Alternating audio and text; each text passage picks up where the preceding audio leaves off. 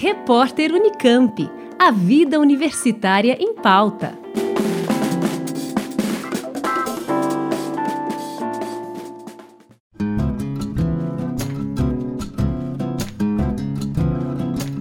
O economista e professor aposentado do Instituto de Economia da Unicamp, Luiz Gonzaga Beluso, foi o primeiro convidado do ciclo de conferências A Crise Brasileira, que está sendo promovido pelo IDEA, o Instituto de Estudos Avançados da Unicamp, em parceria com a reitoria.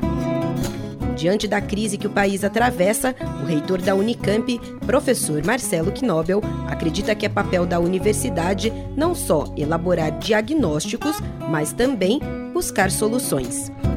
A ideia da, da, universidade realmente participar do debate, trazer informações, trazer, trazer novas é, visões sobre a crise que parece que não tem fim nesse país. Então a gente tem que trazer pouco diagnóstico, mas também soluções. É também o que acha o presidente do Conselho Científico e Cultural do IDEA, o professor e ex-reitor da Unicamp, Carlos Vogt, que falou sobre a importância do evento. Em primeiro lugar, pela uh, oportunidade do tema, dado que, de fato, você está vivendo, estamos vivendo no Brasil, um processo extremamente crítico do ponto de vista econômico, do ponto de vista político, sobretudo, nesse caso, e com consequências, obviamente, sociais terríveis e culturais eh, extremamente sérias. Né? Eh, o contexto internacional não é menos eh, propício, então a universidade promover um encontro como esse, convidar uh, especialistas para uh, tratar desses temas e desse modo uh, podermos, digamos assim, criar um espaço e condições de reflexão crítica sobre o que está acontecendo é muito importante. Né? Então, penso que isso é um papel da universidade é um papel de um instituto de estudos avançados, né, como é o, o IDEA. Convidado a mediar todas as conferências programadas até o final do ano, o jornalista Paulo Marcum, que já foi presidente da Fundação Padre Anchieta e apresentou por mais de 10 anos o programa Roda Viva na TV Cultura, acredita que o tema escolhido para abrir o ciclo foi acertado.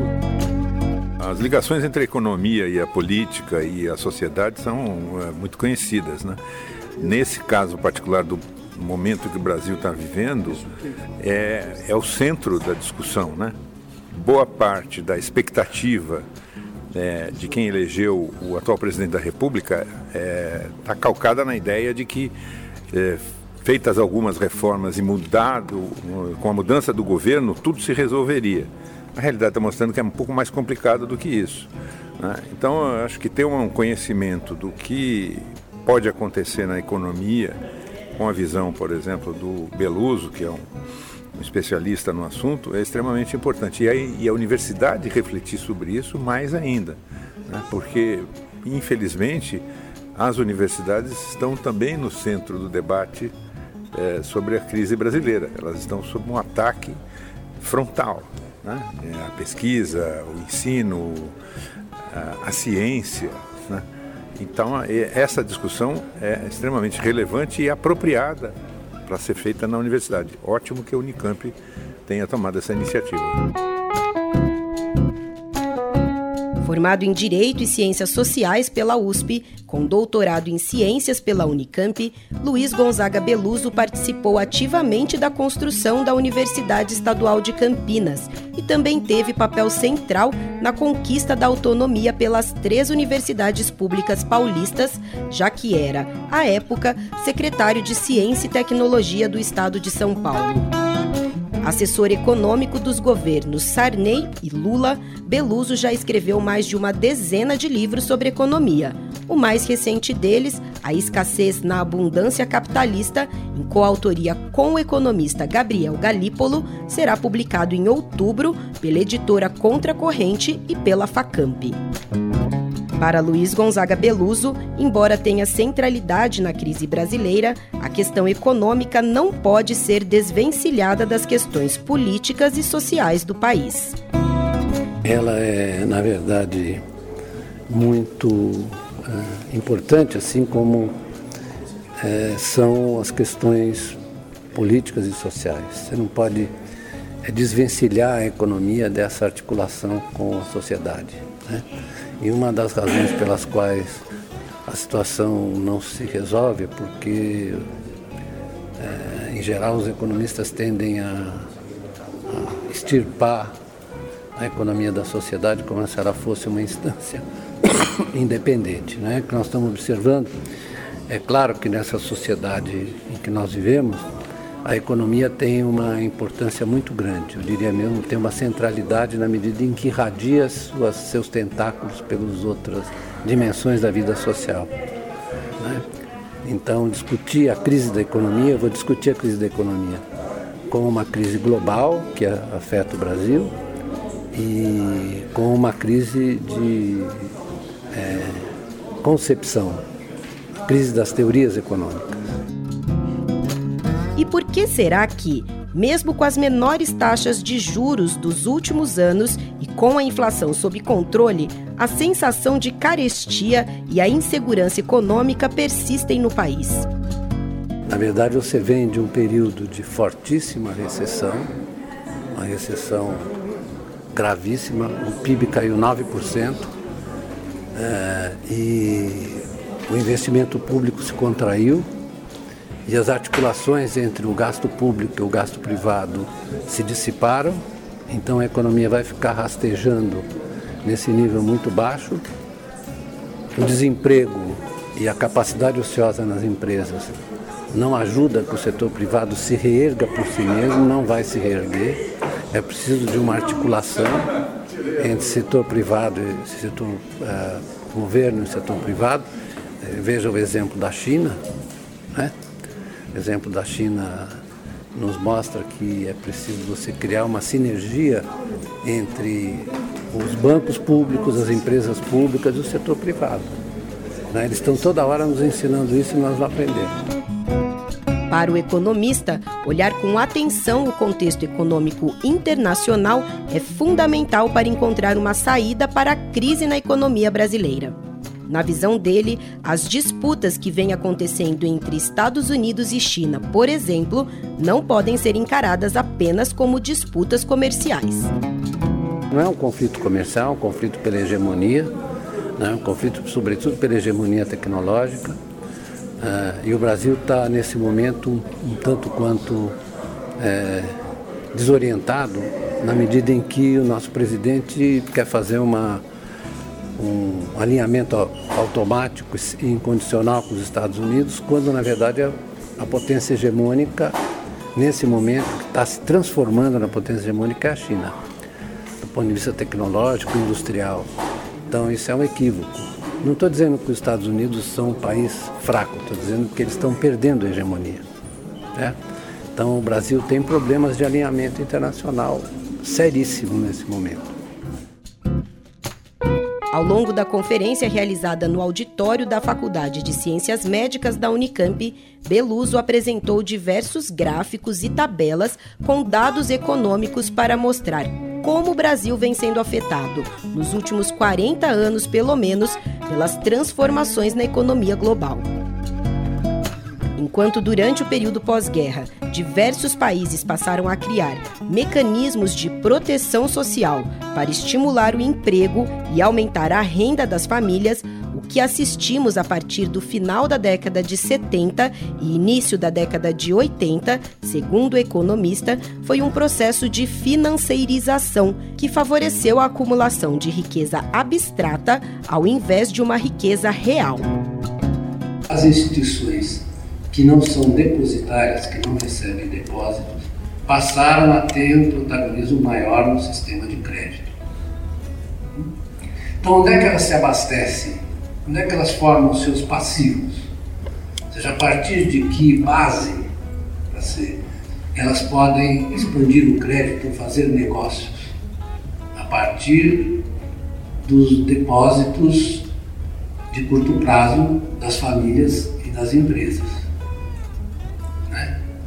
Ou seja, aí é um, é um exemplo é, que o pessoal chama de financeirização. Ou seja, vai para voltar a, acumulação de riqueza monetária abstrata. Né? Você vai, na verdade, aumentando o papel do estoque de riqueza financeira em relação à riqueza real, que é o fenômeno que nós estamos observando hoje de maneira gravíssima e que na verdade não faz mais do que responder ou corresponder às tendências naturais é, da economia capitalista quando ela é deixada às suas próprias forças. Você soltou o bicho, o bicho vai seguir os seus instintos. Né? O bicho estava ali no pós-guerra, botaram o bicho na jaula, falaram aqui, se comporta direito, nós queremos que você gere emprego e renda, aumente a produtividade concomitantemente aos ganhos de, de salários, salariais, etc. Agora, soltar o bicho lá no final de 70, o bicho está fazendo das dele. Ele está seguindo a sua natureza, está né? Tá respondendo à sua natureza. Isso aqui é uma transformação estrutural do sistema financeiro, certo? E que coloca sempre é, um risco maior, porque na verdade, a expansão dos ativos, da economia de ativos, começa a se colocar acima da expansão da economia real. Na opinião de Beluso, os principais impactos da financeirização na vida das pessoas foi a queda no valor dos salários pagos aos trabalhadores, somado ao aumento do endividamento das famílias, o que pôde ser observado na maior parte dos países. Já no Brasil, o economista chama atenção para a forma equivocada como o país se inseriu na economia global, gerando um processo de desindustrialização que é, segundo ele, um dos principais aspectos da crise econômica que os brasileiros enfrentam. De acordo com Luiz Gonzaga Beluso, países como a China conseguiram papel de destaque nessa economia cada vez mais financeirizada e globalizada, principalmente porque foram na contramão da cartilha neoliberal que defende a diminuição da intervenção do Estado na economia. Os asiáticos, em geral, os chineses se ajustaram. Eles se ajustaram virtuosamente ao processo de globalização. Porque eles fizeram isso ativamente, com políticas, paradoxo, políticas nacionais de industrialização e desenvolvimento transformação estrutural, políticas nacionais no âmbito da globalização. E nós fizemos um ajustamento passivo. É o que eles dizem, então vamos abrir a economia, que aí a gente oxigena a indústria brasileira e vai tudo bem. Né? O que aconteceu é o que o, o gás que entrou não era oxigênio, era gás metano. Então não oxigenou nada. Né? Fez que a indústria brasileira sucumbisse. O economista também criticou o papel dos meios de comunicação brasileiros na defesa de políticas econômicas que considera fadadas ao fracasso. Se você liga, liga a, a Globo News, né, como eu faço toda, todo dia às 6 horas da tarde, para saber que eles estão, como é que eles estão transmitindo isso ao público, é a mesma coisa. Se fizer a reforma da Previdência, se fizer reforma tributária, está tudo resolvido, que é uma coisa inacreditável. Aí é o seguinte, já precisa cortar. Se não cortar, a coisa não vai. Eu digo, meu filho, quanto mais corta, mais cai na atual circunstância. Quanto mais corta, mais cai. Pelo seguinte, porque a economia brasileira, que na verdade sofreu um percalço ao longo desses anos, que sofreu desindustrialização, ou seja, perdeu na verdade, conexões importantes do ponto de vista da economia contemporânea. Beluso também fez um paralelo entre a situação do Brasil e de nossos hermanos argentinos. O Brasil só sobrevive hoje, o Brasil só se aguenta hoje, meus amigos, porque tem 378 bilhões de reservas. Só por isso, se não a crise argentina, o pessoal falava efeito Orloff, teria se transmutado para cá, seria se transferido para cá. Então nós temos 380 bilhões de reservas. É o que nos garante contra, além de tudo que nós estamos vivendo internamente, a perda de competitividade, a inserção equivocada no, no comércio internacional, etc. Né? Hoje tem um artigo interessante no Valor, se vocês quiserem ler, sobre, na verdade, as deformações que foram criadas pela desindustrialização brasileira. Se por acaso a economia brasileira voltasse a crescer 5%, nós teríamos rapidamente um tremendo déficit em conta corrente, por conta das deficiências das nossas relações comerciais é, no seio da indústria brasileira. No debate que se seguiu à conferência com o professor Beluso, muitos dos presentes continuavam aflitos em busca de respostas para a crise brasileira. Ainda bem que o ciclo de conferências segue na tentativa de compreender seus vários aspectos, como explica o professor Carlos Vogt. Devemos, então, na sequência a essa conferência do uh, professor Beluso, temos a presença é, do, do, professor João Carlos Sales, que é reitor da Universidade é, Federal da Bahia, e ele é o atual presidente da Andifes também.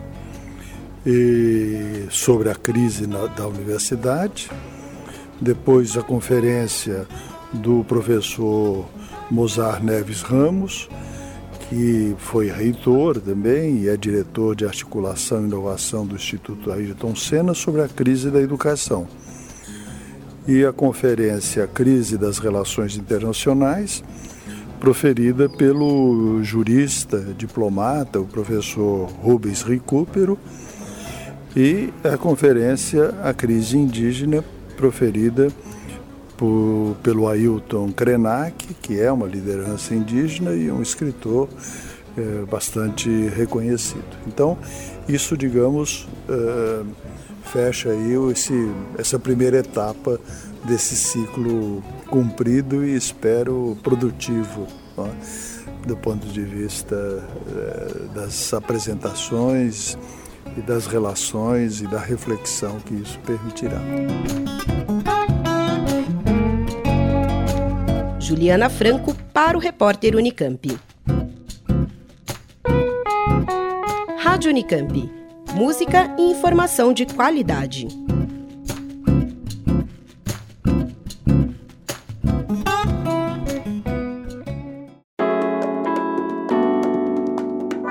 Repórter Unicamp. A vida universitária em pauta.